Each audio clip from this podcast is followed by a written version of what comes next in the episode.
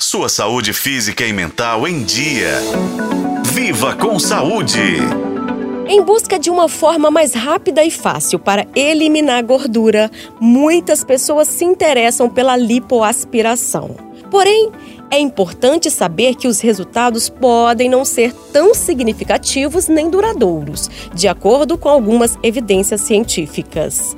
A lipoaspiração é um procedimento cirúrgico que usa sucção para remover gordura de áreas específicas do corpo, como abdômen, quadris, coxas, nádegas, braços ou pescoço, ajudando a moldar essas regiões. Mas vale ressaltar aqui que a lipo não é um método para emagrecer em geral ou uma alternativa para perda de peso. O procedimento é indicado para pessoas que têm a chamada gordura localizada, desde que o peso corporal esteja normal e estável.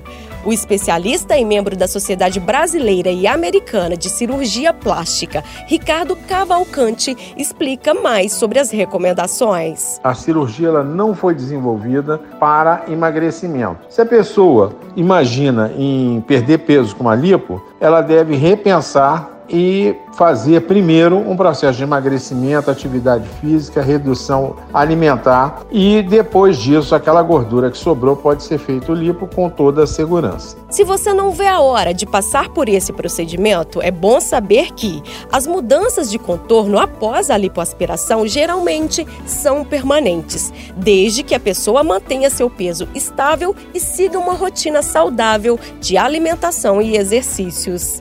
Após a cirurgia, é comum sentir um pouco de dor, inchaço e hematomas, mas esses sintomas podem ser controlados com medicamentos recomendados pelo cirurgião.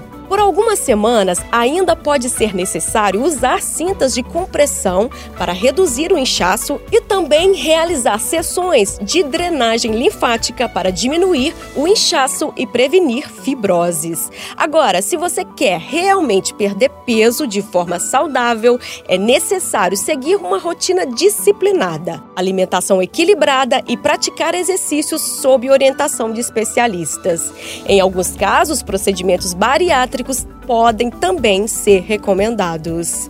Eu sou Nubia Oliveira e este foi o podcast Viva com Saúde. Acompanhe pelos tocadores de podcast e na FM O Tempo.